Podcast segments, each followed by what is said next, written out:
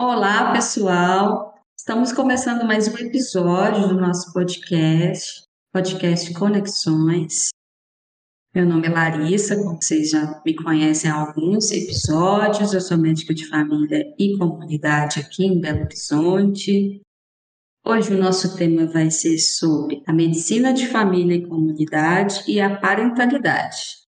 Um tema que dá para a gente conversar o resto da vida, a gente vai tentar trazer um bate-papo bacana aqui para vocês. Por que a escolha desse tema?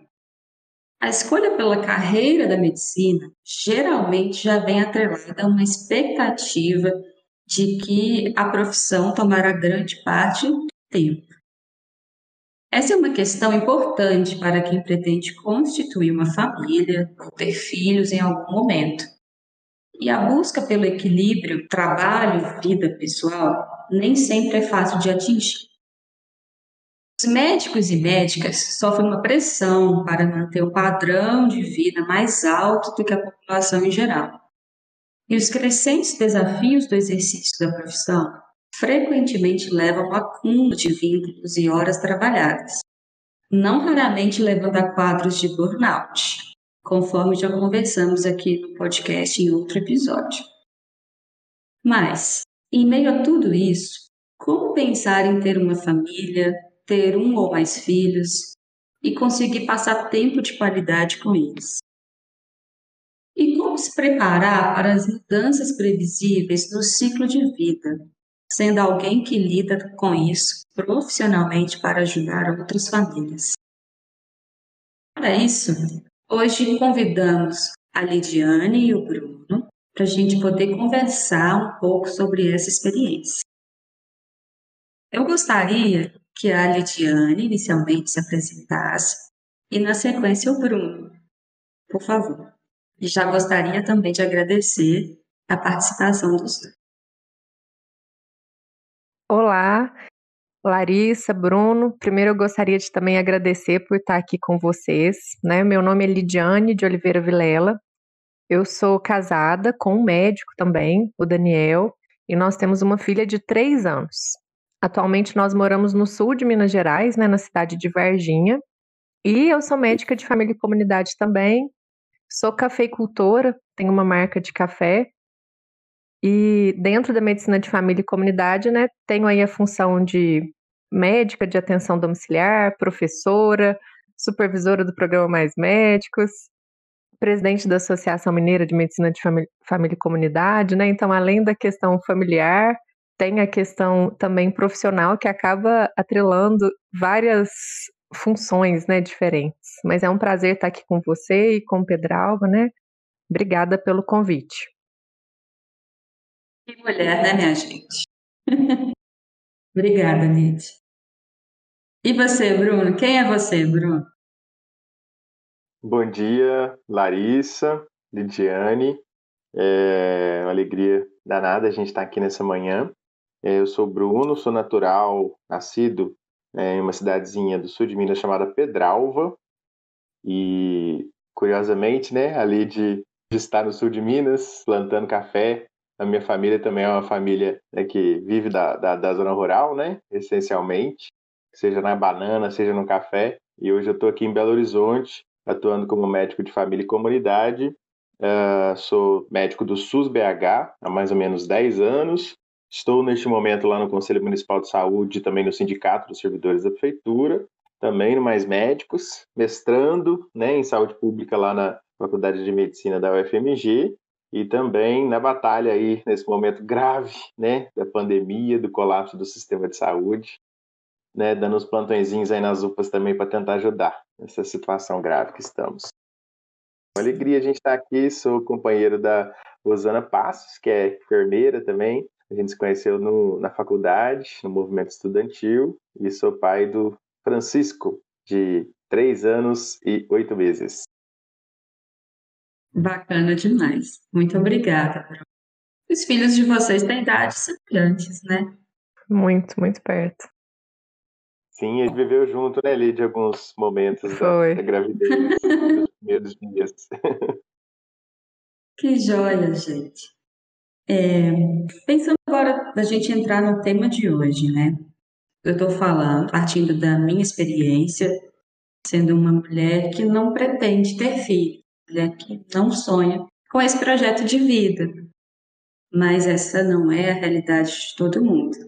Aliás, é importante a gente pontuar que somos todos muito diversos, então tem gente que quer ter muitos filhos, tem gente que quer ter um filho só, tem gente que não, não tem esse objetivo.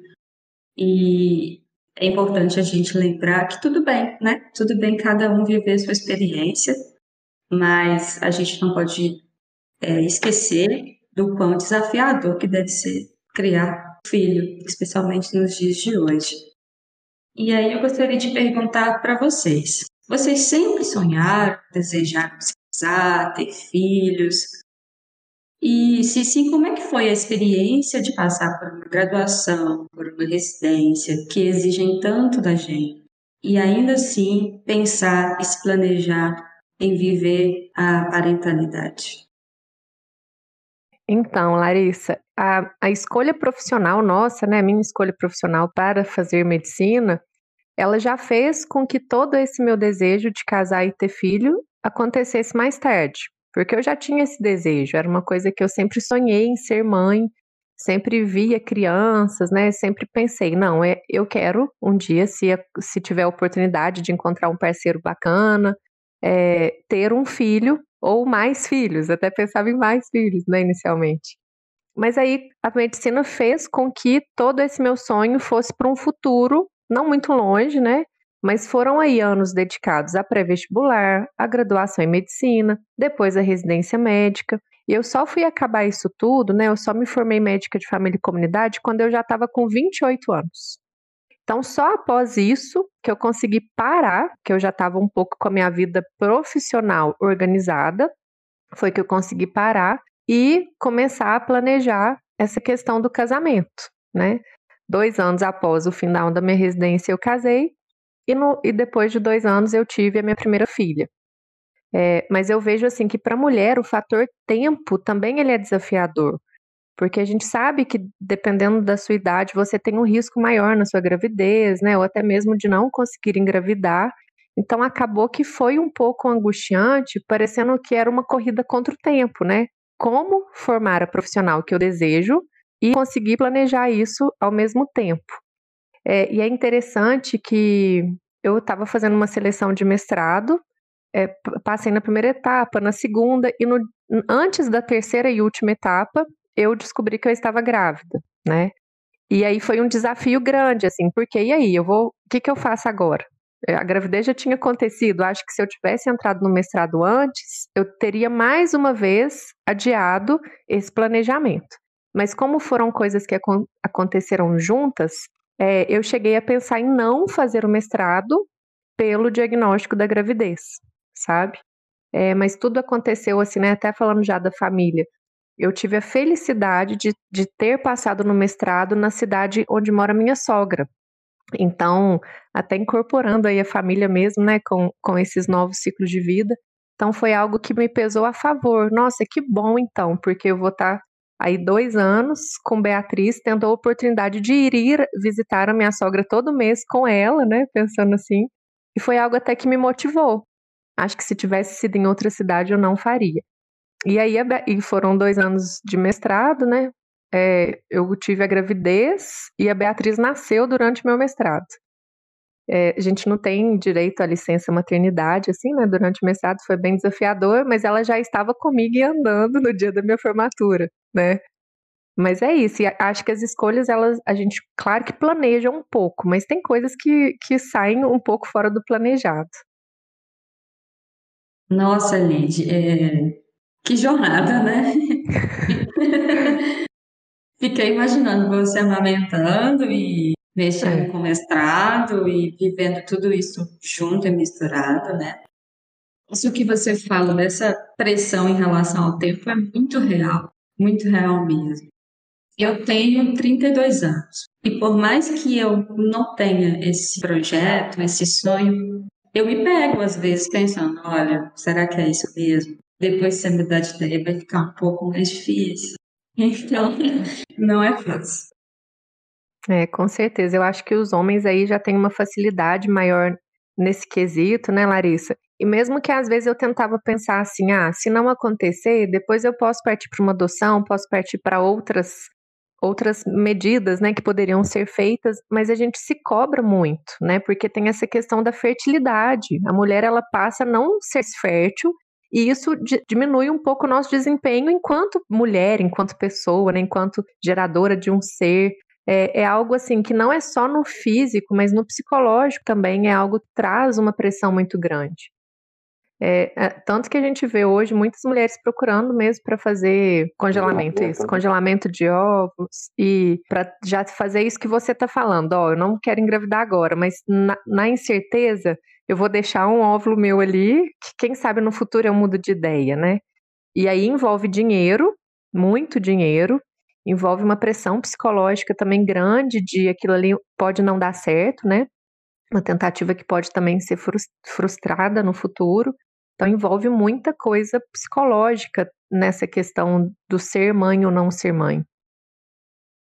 Sim, envolve uma cobrança social, cobrança familiar e a autocobrança que a gente estava conversando. E para um homem, gente, como que é essa experiência? Uai, então, eu estou escutando o Lid compartilhar a sua vivência e lembrando também do processo nosso aqui, eu e Osana, né? Foi muito parecido, inclusive.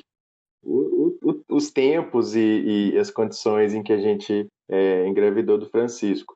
Na realidade, eu confesso para vocês que não tinha assim grandes sonhos de, de ser pai, né, ou de casar. Uh, mas por outro lado também não era algo que eu refutava, né? Não, eu achava que não, não, não, não seria de modo algum. É, e aí eu confesso que foi uma necessidade de vida, sabe? Porque ao longo da, da juventude, né? E da adultez que se aproximava, é, pelo meu perfil de ser muito julgado naquilo que eu acredito, né? Seja no trabalho, na militância, eu estava numa dinâmica de vida assim muito intensa, né? De trabalho, como médico de família e comunidade, eu sempre fui muito inspirado no, no modelo é, cubano, né? E morava numa cidade grande, não tinha família aqui assim de sangue, então eu me formei e falei, vou fazer que nem os médicos cubanos, vou morar e trabalhar no meu bairro. E aí escolhi, é, a partir de umas análises é, até socioeconômicas, assim, de uma região que era pobre, mas ao mesmo tempo que tinha é, uma presença forte de trabalhadores, né? Assim, fui morar lá na região do Barreiro, em Belo Horizonte. E aí aluguei uma casinha lá e, e sempre levava a morar comigo, então a gente sempre foi quase que uma república mesmo, assim, uma continuidade nos primeiros anos de formado do, do que foi assim a graduação e de um, de um jeito muito intenso e, e, e legal, assim, prazeroso, estava feliz. Mas chegou num determinado momento, entre idas e vindas da minha relação com a minha companheira, que eu senti um vazio imenso, assim, uma angústia que, de, de matar, assim. E percebi que eu, comecei a pensar assim, nossa senhora, o que eu estou fazendo da vida? Eu estou sempre com muita gente, muita, muita atividade, muito trabalho, mas ao mesmo tempo muito vazio. E aí, nos momentos de solidão, de silêncio, assim, eu ficava muito angustiado, sabe? E aí comecei a repensar, assim, a necessidade de ter um plano de vida mais compartilhado para além das questões gerais, coletivas, assim, de ter também um plano de vida compartilhado com alguém que, se, que fosse do meu carinho, da minha convivência, minha companheira Osana. E aí a gente acabou retomando a nossa relação, nesse processo todo a gente tinha morado junto, separamos, eu voltei pro Barreiro, acabei retomando no, novamente com ela e aí assim a vinda do Francisco também foi algo que que era um desejo dela, né? Assim e o meu também, claro, sempre gostei dessa ideia, né, de ter um filhotinho.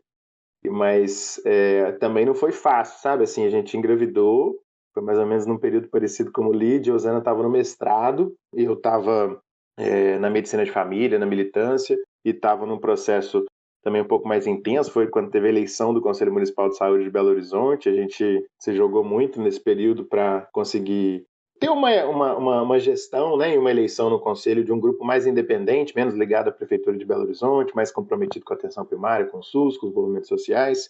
E de, de um modo ou outro, assim, a, a, eu acho que eu, eu, eu só virei pai mesmo depois que o Francisco nasceu e depois que ele estava maiorzinho, viu, gente? Eu digo para vocês que no momento da gravidez em si, eu continuo, assim, o Zana engravidou, muito feliz, beleza, vamos que vamos, a gente bem, mas ao mesmo tempo eu muito ausente, sabe? Muito, uh, apesar de ter voltado com ela, ainda estava muito jogado no trabalho, na militância, na medicina de família, e, e ela foi se queixando, assim, aí eu lembro que ela estava grávida, assim, com 5, 6 meses, já barriguda, e a gente mal, assim, e eu muito louco, assim, numa dinâmica de vida muito intensa. E aí ela, a gente chegou para quase que praticamente se separar, assim, porque ela falou, não, não topo, né, viver desse modo, você, você, você é meu companheiro, é pai do meu filho, eu quero que você também esteja presente tal, aquela velha e necessária discussão, né, de acompanhar a vida, e aí eu acabei optando por, é, em função, né, do, do momento que a gente estava vivendo e também do meu desejo, eu acabei optando por realmente abrir mão de uma parte dos meus compromissos, assim, abrir mão de tudo que dizia, dizia respeito às tarefas mais nacionais, estaduais, assim, da militância, sair, né, da consulta popular nacionalmente, assim, para poder, que era a organização política que eu, que eu faço parte, para poder me dedicar aos anos. Então eu abdiquei, assim, de uma, de uma, de uma, não, não, não, não facilmente, com dor, com conflito, mas eu abdiquei de parte dos meus compromissos e dos meus desejos é, para ser pai e para estar tá com a Zane e com o Francisco. Ufa! Correria, né, Pedrão? é. Se a gente for pensar, né, a, a vida é corrida. Há sempre novas demandas, novos projetos profissionais e tudo mais. E se a gente pensar que vai ter aquele momento que tudo tá divino e maravilhoso para começar a ter filhos, pensar em construir uma família, esse momento ele não existe, né? Esse momento perfeito, assim, nossa, tá tudo lindo, Agora sim, é, não é assim que a vida acontece. Né? Coisas não marcam de acontecer quando a gente quer, né? Bacana demais essa experiência de vocês. Pensando realmente nessa parte da vida que muitas vezes nos atropela, é, a gente, como seres humanos, a gente cria expectativas sobre nossas vivências, sobre os nossos projetos. E aí a realidade vem e mostra que muitas vezes a nossa expectativa não vai dar certo, não vai ser daquele jeito. No caso de vocês, aconteceu assim coisas muito diferentes do planejado durante todo esse processo de decidir ter uma família? Então, Larissa, é interessante, né? Porque acho que vai acontecer com todo mundo essa expectativa versus realidade. Porque a gente vem de uma história infantil aí que a gente ouve, né? Que seja meninos ou meninas, do casaram e viveram felizes para sempre, né? Então é uma visão romantizada que o casamento é um, um momento da vida que você chega, que é aquele auge, que dali para frente os livros nem contam, né, como que é o casamento, só vem o viveram felizes para sempre. E até o livro Mudanças no Ciclo de Vida, ele já fala que Tornar-se um casal é uma das tarefas mais complexas de todo o ciclo de vida familiar que a gente vai passar. Mas a gente demora a perceber isso. Eu acho que mesmo estudando um pouco sobre isso, a gente só vê na prática. Porque na prática, a gente tem que redefinir tudo que a gente tinha de termos individuais, de valores, preferências e, e planejamentos de vida, né? Igual o Pedralva trouxe aí pra gente, né? Os propósitos individuais dele e aí, de repente, a gente tem que incorporar e renegociar isso com o nosso parceiro. Então, tudo que eu tinha para Lidiane, de, de sonhos, de desejos, isso tem que ser renegociado. E são coisas até básicas, né? A gente precisa falar quando e como a gente vai dormir, trabalhar, comer, passear, né? Não tem jeito de eu fazer um planejamento sozinho mais, que era coisa que acontecia antes. Então, tudo tem que ser negociado com o seu parceiro, e isso às vezes, como é, as pessoas elas vêm de famílias diferentes e têm preferências diferentes, isso às vezes gera um atrito. É, e é interessante que eu, enquanto mulher, né, e que aprendi com a minha mãe e venho assim, eu sempre procurei pela minha independência financeira, religiosa, sabe, assim, de tudo. E aí, de repente, casar é tirar um pouquinho dessa sua independência. Claro que a minha essência continua a mesma, mas tem coisas que eu deixo de fazer por causa dessa renegociação enquanto casal. E, por outro lado, tem coisas que o meu casamento é, trouxe experiências novas, que eu, enquanto Lidiane, não optaria por fazer, né? Mas na hora da renegociação, ele faz uma proposta de uma viagem, ou de um curso, ou de alguma atividade que talvez eu não faria, e aí você acaba tendo experiências novas, né? Então tem os dois lados, mas é um pouco diferente desse do viveram felizes para sempre, né? É sempre renegociar, lembrar que na hora que você casa aí, é, muita gente fala que, né, que na cama não dorme dois, dormem seis, né? Porque aí vem os pais, vem os irmãos, então vem essa família ampliada que tá junto ali com a gente. A gente tem que tentar ter um bom convívio com todos. É, então é bem desafiador. Mas não foi algo assim que me frustrou, não eu não tive assim uma crise nessa mudança de ciclo, né? Porque nem toda mudança de ciclo de vida ela vai gerar para a pessoa uma crise.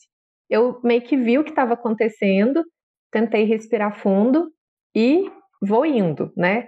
E isso é dinâmico. Eu já tenho cinco anos, de seis anos que eu vou fazer esse ano de casada e eu ainda estou tendo que às vezes reinventar essa renegociação, porque a gente é dinâmico. Às vezes uma coisa que a gente tinha renegociado antes agora já mudou. Né? Então, com seis anos aí de casada, ainda continua esse desafio de renegociar, combinar, encontrar. E muita coisa mudou na minha vida, sabe? Depois, mais, mais, mais para frente, eu falo um pouco para vocês. Mas o fato de casar influenciou diretamente em algumas escolhas e até na minha carreira médica mesmo. É bacana que você não tinha essa visão romantizada do casamento, né? Acho que você já era médica de família quando casou, né, Lid? Isso tá. traz uma maturidade bacana para gente, porque a gente é, sabe que esse viver feliz para sempre ele é ilusório, que vai ter um monte de coisa bacana no processo de casar e compartilhar a vida com alguém, mas vai ter um monte de conflito, um monte de desafio, né? Vai. Então os contos de fadas eles não ajudam muito nesse é. sentido é. mesmo, né? Mesmo tendo assim essa visão de que ah, vai ser difícil, a gente sempre acha que a gente vai conseguir, né? Assim, a gente sempre pensa assim, ah, mas talvez no meu caso não vai ser tão difícil, né? A gente sempre tem essa falsa impressão de que ah, não, vai estar tá tudo bem, a gente vai dar certo, né? Mas tem dificuldade sempre. É, eu só complementava que estudar é, abordagem familiar, né, ciclo de vida, isso nos ajuda a ter uma visão mais, mais próxima da realidade, né? Eu me lembro quando eu estava na residência como residente e eu, eu, eu morava junto com a minha companheira, né? E aí estudando essa história do ciclo de vida, momentos mais comuns de separação, que inclusive, né, são exatamente quando quando vêm os filhos pequenos, né? É um dos momentos mais comuns de ocorrer separação, justamente porque eu acredito que mais o, o, o homem, né? Claro, ele entra em crise com isso, né? Assim, que é realmente muito pesado, né? Uma mudança Claro, não só para homem, para mulher principalmente, mas eu digo assim, o homem acho que talvez seja um dos que muitas vezes não topa e acaba uh, abandonando a relação, né, em, em função do, do, quão pesado é também, assim, e uma mudança de, de, postura diante da vida, né, eu lembro que, assim, essa coisa da realidade e, do, e, do, e da expectativa, né, eu achava que ser pai seria só, só fazer o bilu-bilu, digamos assim, né, só cuidar nos momentos bons, estar tá com o filhotinho, trocar carinho, brincar, pelo contrário, Nossa Senhora Aparecida.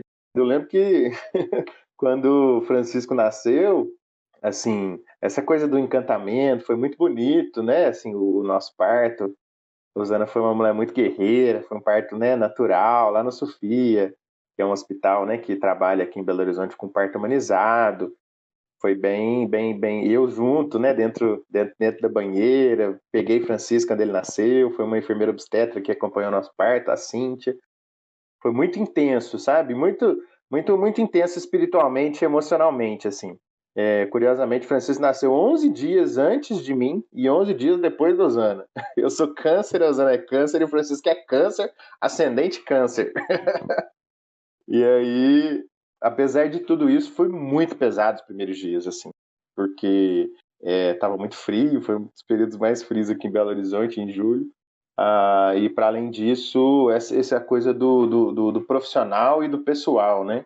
Eu me lembro que nos primeiros dias, por mais que a gente estude na teoria, às vezes a gente orienta né, as mulheres, os, os pais sobre a questão da apojadura, naqueles primeiros momentos em que, em que o, o leite tá, tá preparando para vir com, com intensidade maior, né, para garantir a sustentação do menino. Nesse período eu e a Osana quase piramos, porque assim, o Francisco não largava do peito, era 24 horas no peito, e eu lá do lado.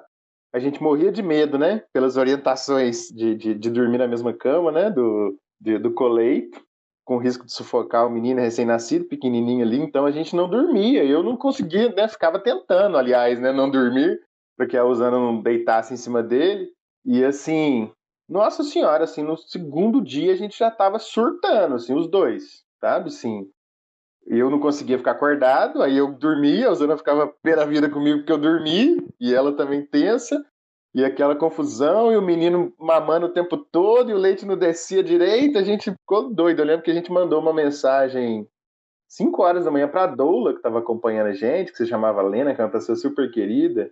Aí ela respondeu uma coisa simples que eu e Osana, eu médico de família, Osana enfermeira, também da atenção primária, né, para nós foi revolucionário. Ela só respondeu assim: calma, a, o peito é fábrica, não é depósito.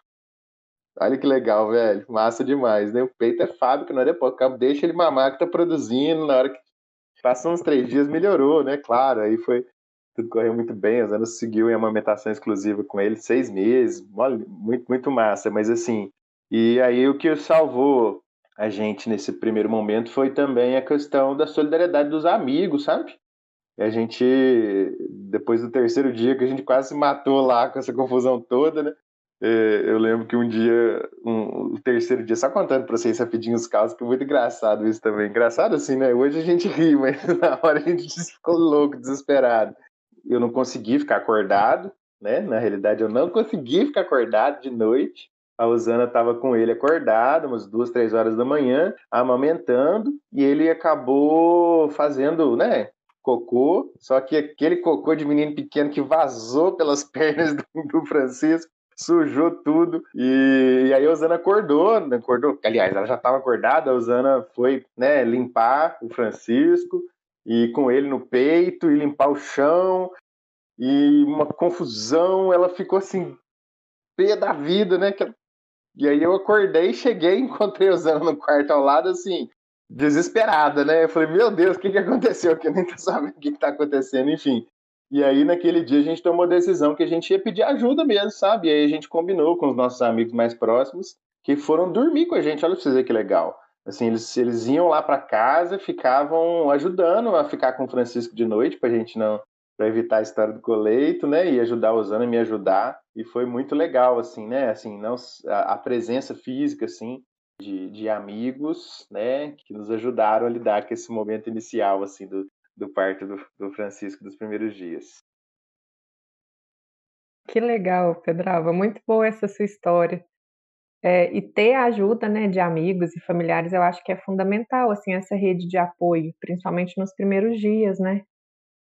E trazendo um pouco também dessa experiência da realidade da maternidade, depois que Beatriz nasceu, eu achei até que, que ah, estava tranquilo, é, no peito o dia inteiro também, né? Amamentação exclusiva. E aí o peito, gente, foi uma coisa que me deu assim uma, uma angústia muito grande, que não era o fato de amamentar, sabe? Isso, isso até que fui bem, estava tranquilo, né? Com as dores do início, igual Pedralva comentou aí, né? Da descida do leite e tudo. Mas eu tinha que ficar parada na hora de amamentar, né? Então, eu sempre fui uma pessoa agitada, com multitarefas, que sempre tem alguma coisa para fazer. É raro o dia que eu falo, nossa, hoje eu não tenho nada para fazer, não existe esse dia. E então eu tinha muitas funções, mas na hora da amamentação eu tinha que parar, sentar e ficar ali 40 minutos plena, né, meditando e Beatriz amamentando, curtindo aquele momento. E aquilo ali na rotina de 10 amamentações por dia foi algo que me trouxe uma angústia. De assim, gente, será que eu não consigo fazer alguma coisa enquanto a Beatriz amamenta, né? Pendurar uma roupa, ligar uma, sabe? Mas não dá, você tem que parar, não dá para você, né? É um momento que você tem que viver ali com ela, não dá para você estudar ou escrever. É, e aí foi um pouco angustiante essa questão da amamentação, porque eu vi que eu estava precisando parar, e foi um, algo que ela me ensinou, que às vezes no meio do furacão, né, você tem que parar e ter um minuto ali de, de calma, vai dar tudo certo. Assim que ela acabar de amamentar, Você vai fazer aquilo ali que você precisa fazer, né? Da espera. E foi algo que, na realidade, me deu bastante angústia nesse momento. Eu queria aproveitar os momentos da amamentação e não dá, né? Tem que ser um, uma entrega total de vínculo, de carinho, e, e é só para ela, aquele momento era só para ela. Primeiro ensinamento que a Bia trouxe para você, né? Um dos primeiros. Foi. Primeiro de muitos depois que vieram, né, Larissa? Com certeza. Importante realmente ter rede de apoio, né, gente?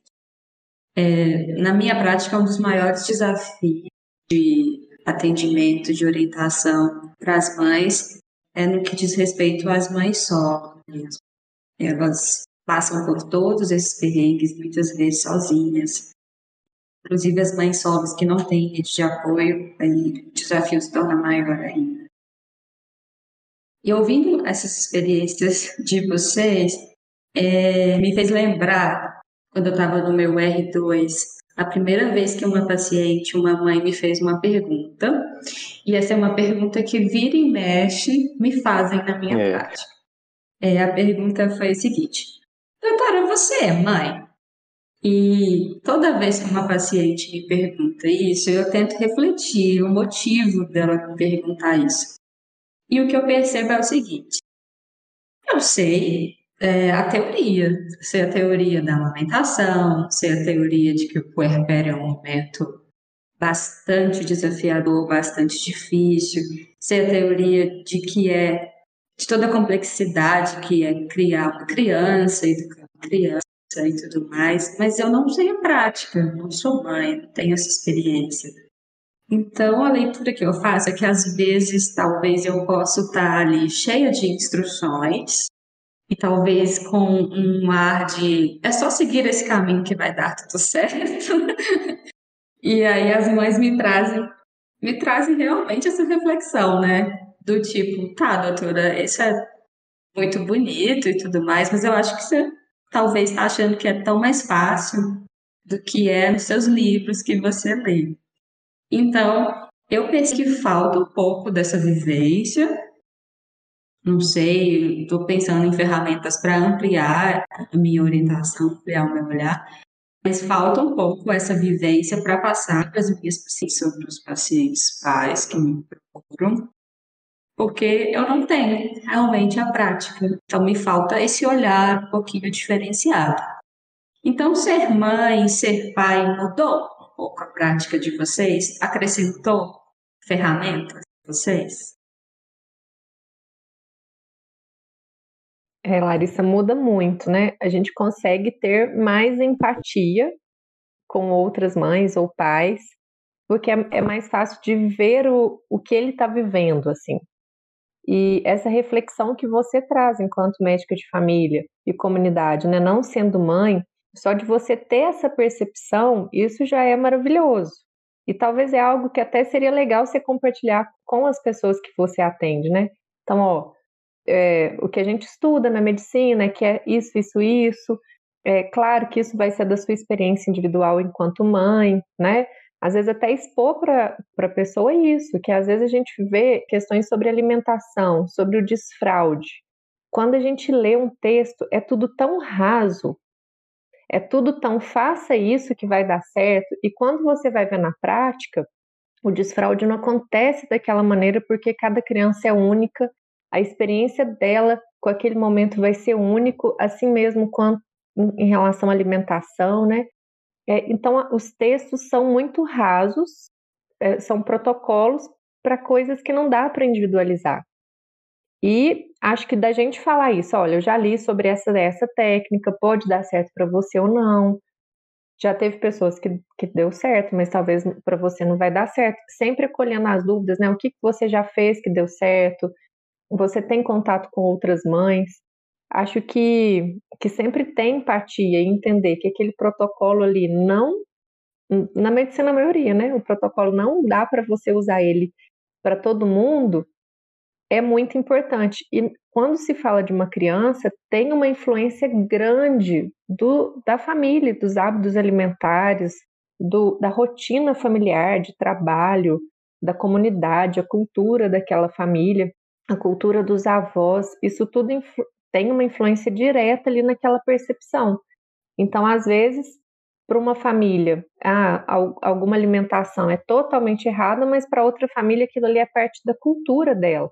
E aí, você, enquanto médica de família, né, os médicos de família têm ali a competência cultural, competência comunitária, familiar, e eu acho que a gente tem que mais ouvir e perguntar do que às vezes falar o que, que tem que fazer. É, às vezes você tem um texto pronto ali do, do que fazer, mas será que isso é uma dúvida dela? E muitas vezes, até na hora que você ouve, a pessoa já consegue processar o problema dela e às vezes até trazer a solução, né? A pessoa, às vezes, na hora que ela tá te falando ali, ó, isso, é, isso é um problema, e aí você fala, mas o que, que você pensa em fazer em relação a esse problema? Às vezes ela já te dá uma, um norte do que tá mais ou menos ali no livro, mas individualizado para aquela situação, e aí show de bola. É, até tem materiais que falam sobre essas orientações antecipatórias, né? Que são orientações sobre essa questão de coleito, de desfraude, de alimentação, mas tudo não deve ser com muito rigor, porque é tudo muito individualizado.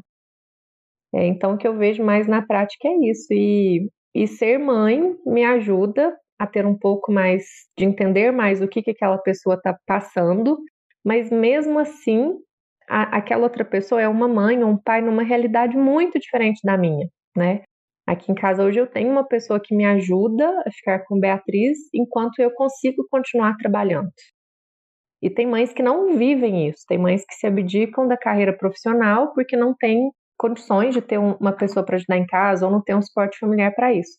Então, nessas situações, eu não consigo imaginar, eu tento ter empatia, mas eu fico pensando assim, nossa, para mim seria muito ruim, né? É, então, tem ainda situações dentro da maternidade que, mesmo eu sendo mãe, eu tenho dificuldade de entender o que está sendo para aquela pessoa é, a experiência dela, né? A experiência única dela.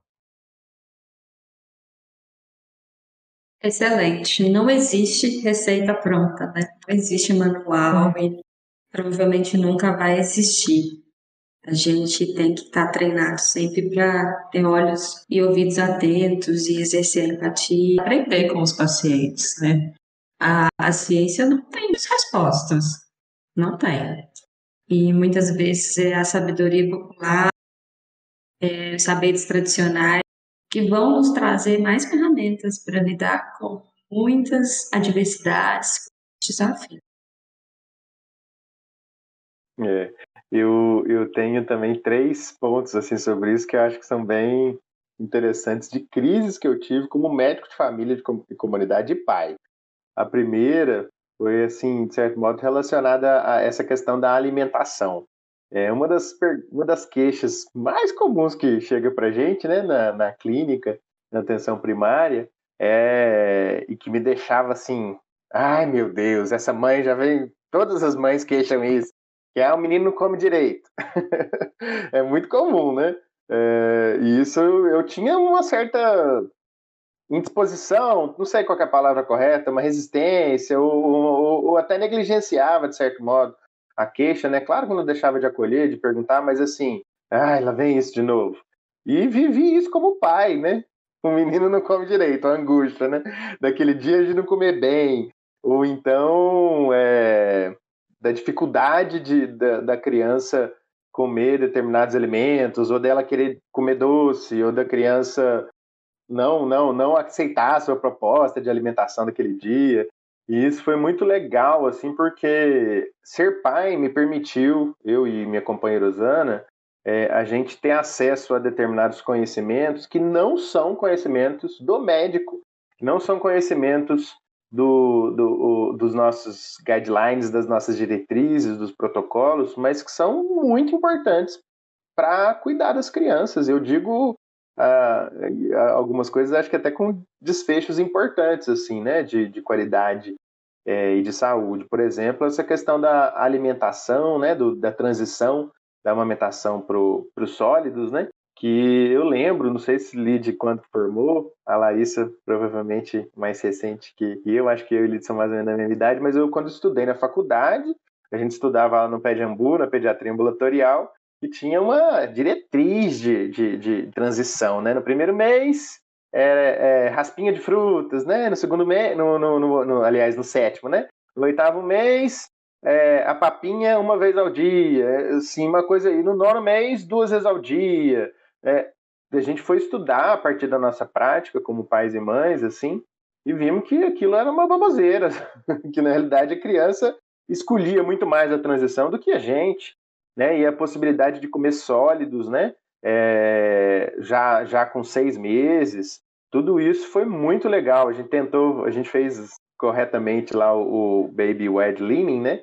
Leading, que é a, a transição, BLW, é, mas para além disso, a gente foi estudar a, a, as evidências também e vimos que, que tinha boas evidências de que não precisava ser aquele protocolo de transição duro de antigamente, que já tinha boas evidências de que realmente as crianças podem sim ter contato com sólidos na medida em que elas têm o desenvolvimento neurológico suficiente para isso, né?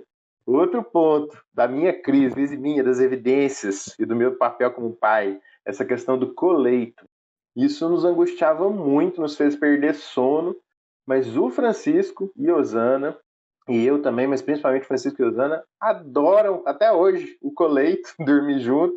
Quando era pequenininho, a gente sabe, tem evidência lá, cuidado, né, risco de morte é, para criança. É, isso era o que a gente sempre recomendava na prática. Então, meu Deus, eu não estou fazendo o que eu recomendo. e aí?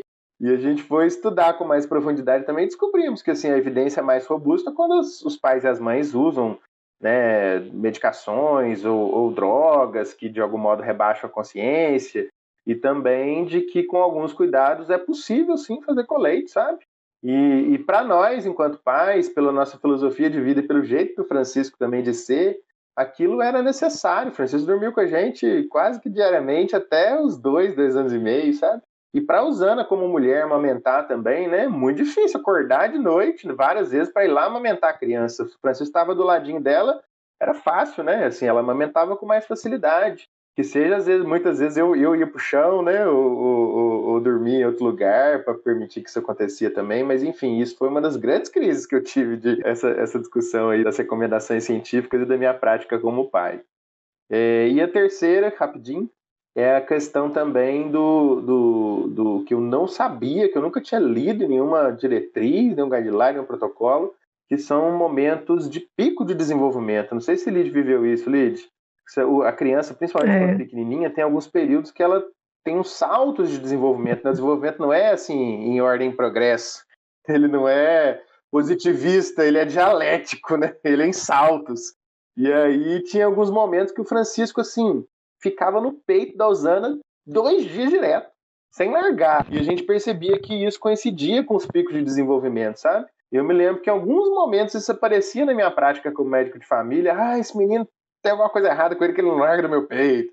E eu não sabia o que, que era, não tinha a menor ideia, né? E a gente só foi descobrir a partir da vivência como pai e mãe e também dos estudos, né, que a gente foi fazendo sobre o, o, o cuidado muito para além dos estudos da medicina, digamos assim. O cuidado né, de bebês e crianças ele é uma, é uma ciência que transcende muito a nossa clínica como médico, médicos, como médicos de família e comunidade. Acho que a gente tem que ter a humildade de, de reconhecer isso e de valorizar né, assim, o cuidado, é, seja na teoria, né, na ciência, seja na prática das mães e dos pais.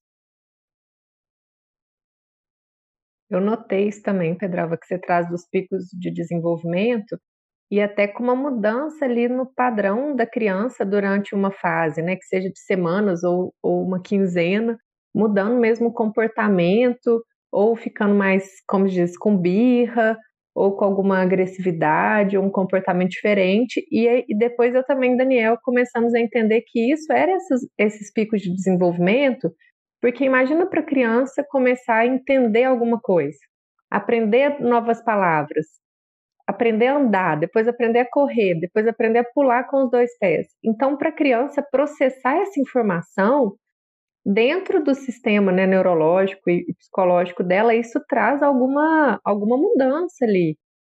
E aí cabe a nós, né, termos paciência, entender que aquilo ali é uma coisa que vai passar. Então, calma, vai passar. Né? Muita gente falava do, dos terríveis dois anos, né? É, calma, vai passar, é um momento de transição e é, é respirar fundo e, e tentar entender, mas é algo que realmente nos livros a gente não traz, né? não tem bem estabelecido quais os picos, como que acontece em cada um. Acho que até porque esse desenvolvimento é único, ele vem tanto do, da criança como indivíduo, como também do estímulo social e familiar que ela tem, né, para poder passar por esses desenvolvimentos. Mas é uma coisa que você lembrou aí que é muito bacana mesmo da gente conversar aqui nesse podcast, né, até para abrir o olho aí de outros médicos de família que às vezes não tiveram essa experiência, né? É, lead não é, não é a tabela do desenvolvimento de Denver, né, gente? Pelo contrário, é uma curva de desenvolvimento com muitos altos e baixos e muitos contextos. E as particularidades de cada criança, né, gente? Com certeza fazem diferença.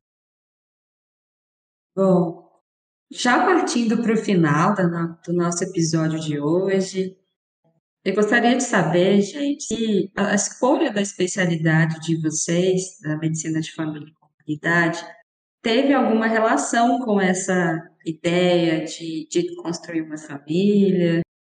E, e de que forma que a MFC ajuda vocês a serem, ou pelo menos tentarem ser pais melhores a cada dia?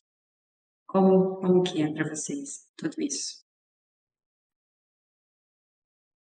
Então, Larissa, eu não não tive, né, essa associação de escolher a medicina de família e comunidade porque eu gostaria de ser mãe e de casar.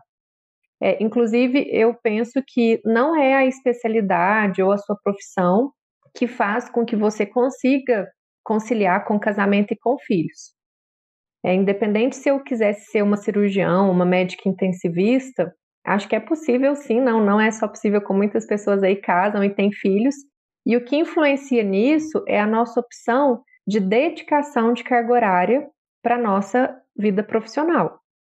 Então, não adianta eu escolher medicina de família e comunidade, mas ter várias funções, trabalhar um horário muito pesado, assumir plantões para além do horário meu de trabalho na atenção primária.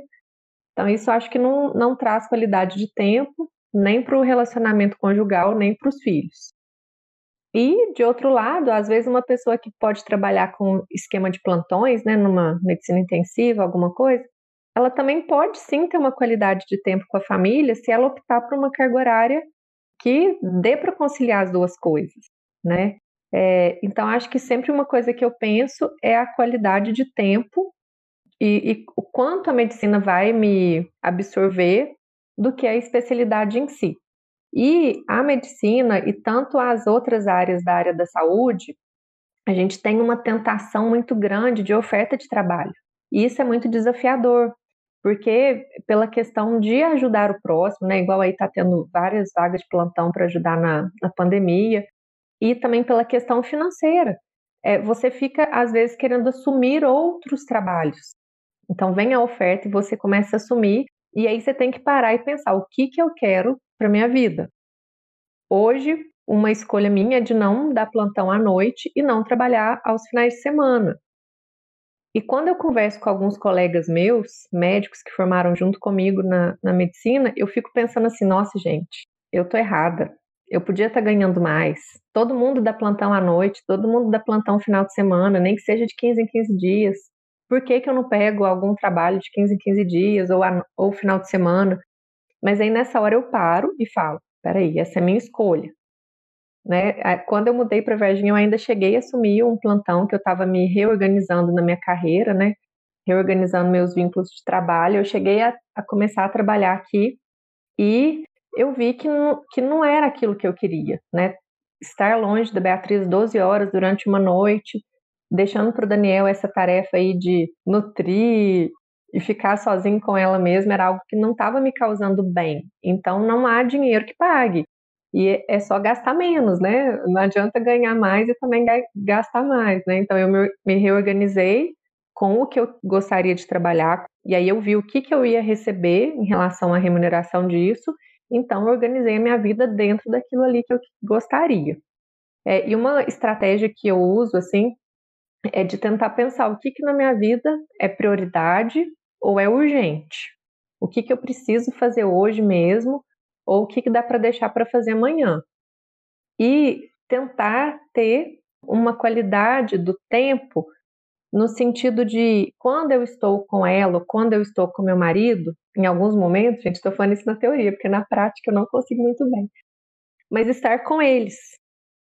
Então, né, o que eu estudei sobre essa questão de tempo é o seguinte: eu falo assim, olha, eu vou precisar de meia hora para ler todas as minhas mensagens de WhatsApp, responder e responder alguns e-mails, e daqui meia hora eu volto e estarei aqui com vocês. Né? O ideal, na, que eu penso que seria para mim, seria isso.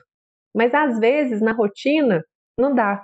E aí eu tô ali brincando com a Beatriz e ao mesmo tempo com a mão no celular respondendo, respondendo alguma mensagem, né? Ou eu tô ali numa conversa com meu marido e de olho respondendo um e-mail que seria importante.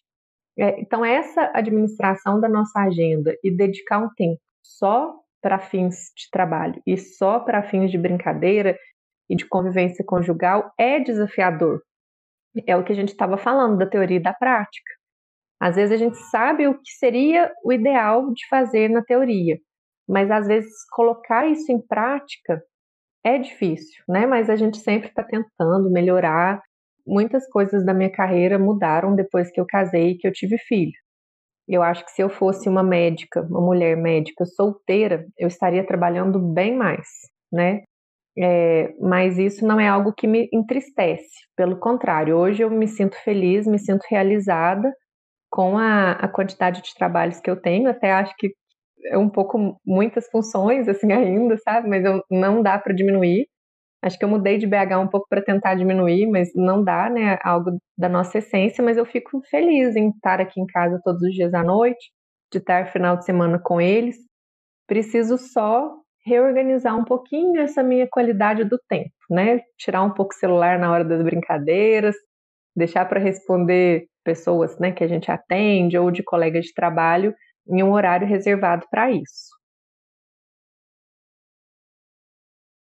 Bom, eu também acredito que eu ter escolhido medicina de família não tem muito a ver com a decisão de casar e ter filho, mas com certeza a decisão de casar e ter filho foi ajudada, eu acho, pela medicina de família e comunidade, pelos estudos do, do ciclo de vida, da abordagem familiar. Eu me lembro que assim algumas evidências me chamavam muita atenção e eu sempre dialogava isso com a minha companheira, né?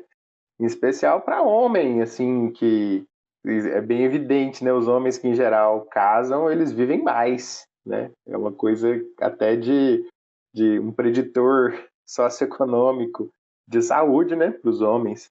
É, coisas que a gente vê no nosso dia a dia, né, que às vezes os homens que são mais frágeis, que às vezes, às vezes têm alguns problemas de saúde mais importantes, às vezes são homens solteiros e também eu estava vivendo um pouco, né, vivi ao longo da minha história com a minha companheira momentos como esse, assim, que, eu estava muito distante dela e, e, muito julgado na vida e isso com certeza prejudicava a minha saúde, sabe?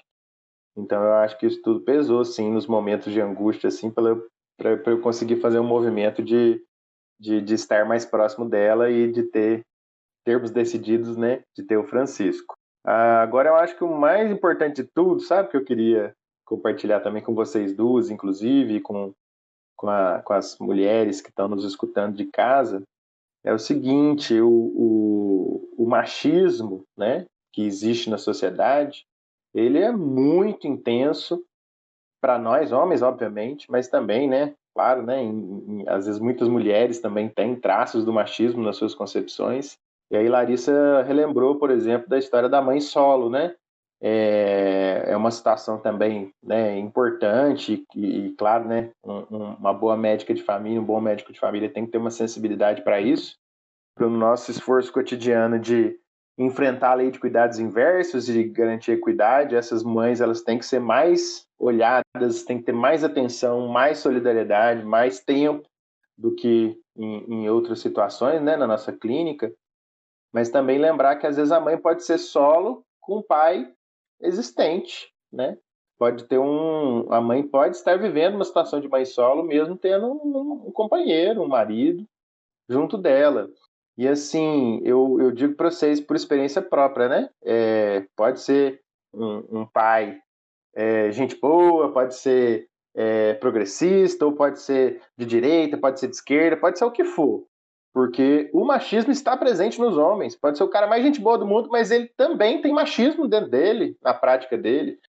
E é uma conquista de vocês, mulheres, lutar contra isso. Então, assim, o quanto que eu aprendi e aprendo até hoje com a minha companheira, inclusive para eu ser um melhor pai, para eu estar mais presente, porque a minha tendência é sempre estar mais lá fora, é sempre é, querer um trabalho a mais, como a Lid colocou, é sempre, digamos assim, estar mais no espaço público, né, que é um dos traços do machismo, e, e às vezes deixar o espaço privado em segundo plano. Então, assim, é uma conquista de vocês combater o machismo nos seus companheiros, é uma necessidade, né? E é uma conquista.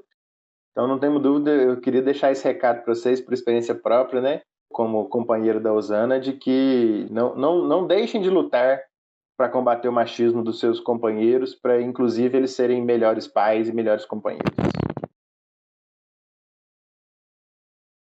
Companheiros, fiquem atentos, né? Porque também é, a mulherada pode não estar tá disponível aí para ser tão didática, tão pedagógica igual a Rosana, aparentemente é.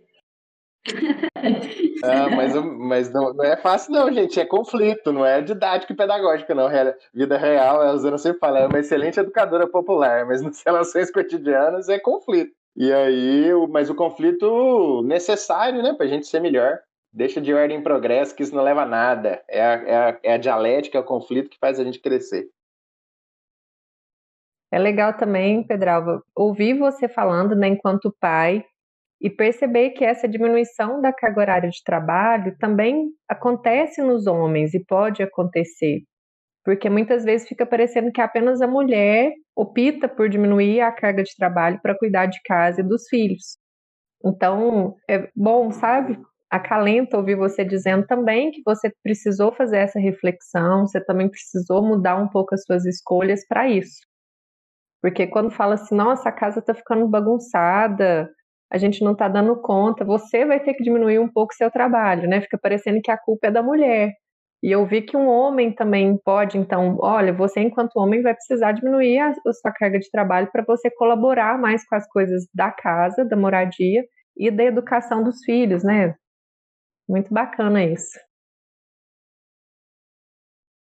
Eu acho que se a gente der esse recado nesse podcast nosso para os colegas médicos de família, para todo mundo que está escutando, já vai ser ótimo, já vamos ter cumprido a nossa missão histórica. Certamente precisa mudar a vida se você opta por ter filho. Mudar a vida, mudar a relação com o trabalho, senão né, ser pai, ser mãe não é só estar né, tá nos momentos bons, pelo contrário, é muito trabalho mas é muito gratificante. Recomendo a todo mundo. Fundamental, né, gente? Fundamental e importante a gente sempre tentar avançar no debate, né? Trazer essas discussões para a nossa vida, para o nosso consultório, trazer essa reflexão para as mães que estão sobrecarregadas sozinhas, se sentindo culpadas, se sentindo frustradas, se sentindo sobrecarregadas é, a gente exerce um papel de muita responsabilidade, muitas vezes. Eu percebo que, às vezes, é a única oportunidade de debater sobre isso na vida daquela paciente, sabe? Porque o meio em que ela está inserido, no meio em que ela está inserida, esse debate não acontece ou as estruturas não são discutidas. É como se fosse muito natural que toda essa responsabilidade seja da mulher e ponto.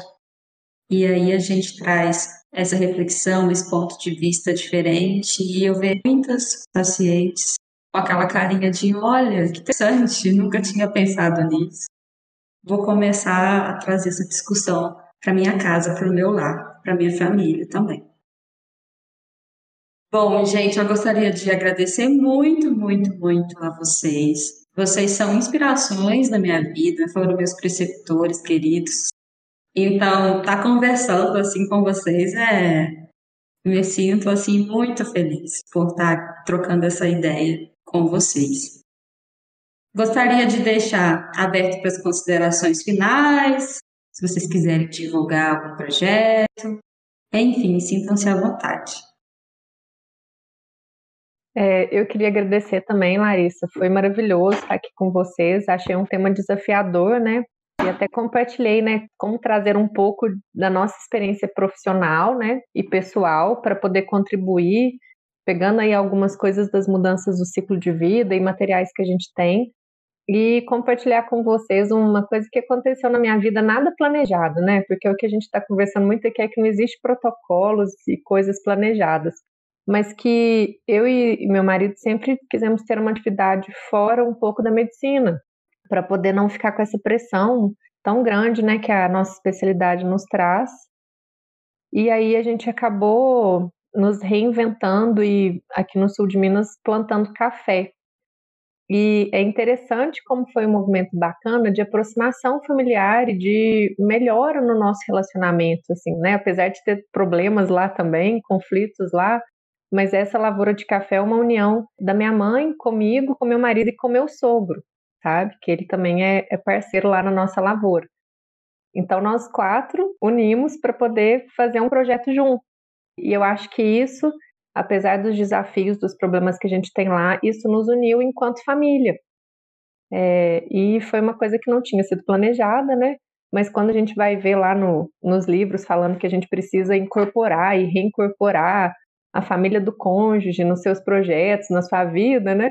É, sem perceber muito isso, a gente acabou fazendo isso e hoje eu vejo um, um laço maior entre nós, né? É, deixar mais um pouco aí sobre essa experiência pessoal que eu tive agradecer a oportunidade. Foi um prazer estar aqui com você e com você também, Bruno. Muito obrigada por todos os ensinamentos aí. E um abraço, e eu já estou ansiosa para ouvir o, o, próximo podcast de vocês, viu? Que legal. Bom, eu também agradeço é, a Lid por a gente ter compartilhado essas experiências aí nessa manhã de hoje. A Lid também é uma pessoa inspiradora para nós médico de família e comunidade, que convivemos com ela aqui no Odilon, né? A gente ficou com o coração partido quando ela foi para o sul de Minas de volta, mas ela não se distanciou de nós e continua sendo uma, uma companheira de, de, de trabalho, de luta, é, nossa presidenta da associação e muito ativa, então, assim, ela é uma, uma, uma inspiração, uma mulher super dedicada e eu fico, fico muito feliz de saber também que, como mãe, como companheira, né, você está mandando bem, como sempre manda na medicina de família. E Larissa e Lucas, muito legal o projeto. Nossa Senhora, né? Já estou doido também para acompanhar os podcasts de vocês quando forem lançados publicamente. E a gente fica feliz, né, Lid? Com certeza, de ver os residentes aí da medicina de família fazendo muito melhor do que nós e inovando, né, na forma de, de ser médica e médico de família, principalmente na forma de ser, ser povo brasileiro, de ser cidadão, né, de ser, de ser gente, né, nesse momento grave que nós estamos vivendo da humanidade, em que né, o, o negacionismo, a, a obscurantismo, né, a maldade, a, ela ela está predominando. Então, acho que isso é um pouquinho de sentimentos bons que vocês lançam para o mundo a partir da prática como jovens e como médicos e médicas de família e comunidade. Um beijo para vocês. Ah, gente, o coração fica quentinho de ouvir. Gostaria de agradecer a todo mundo que ouviu esse episódio, agradecer novamente os convidados e até a próxima, gente. Um abraço.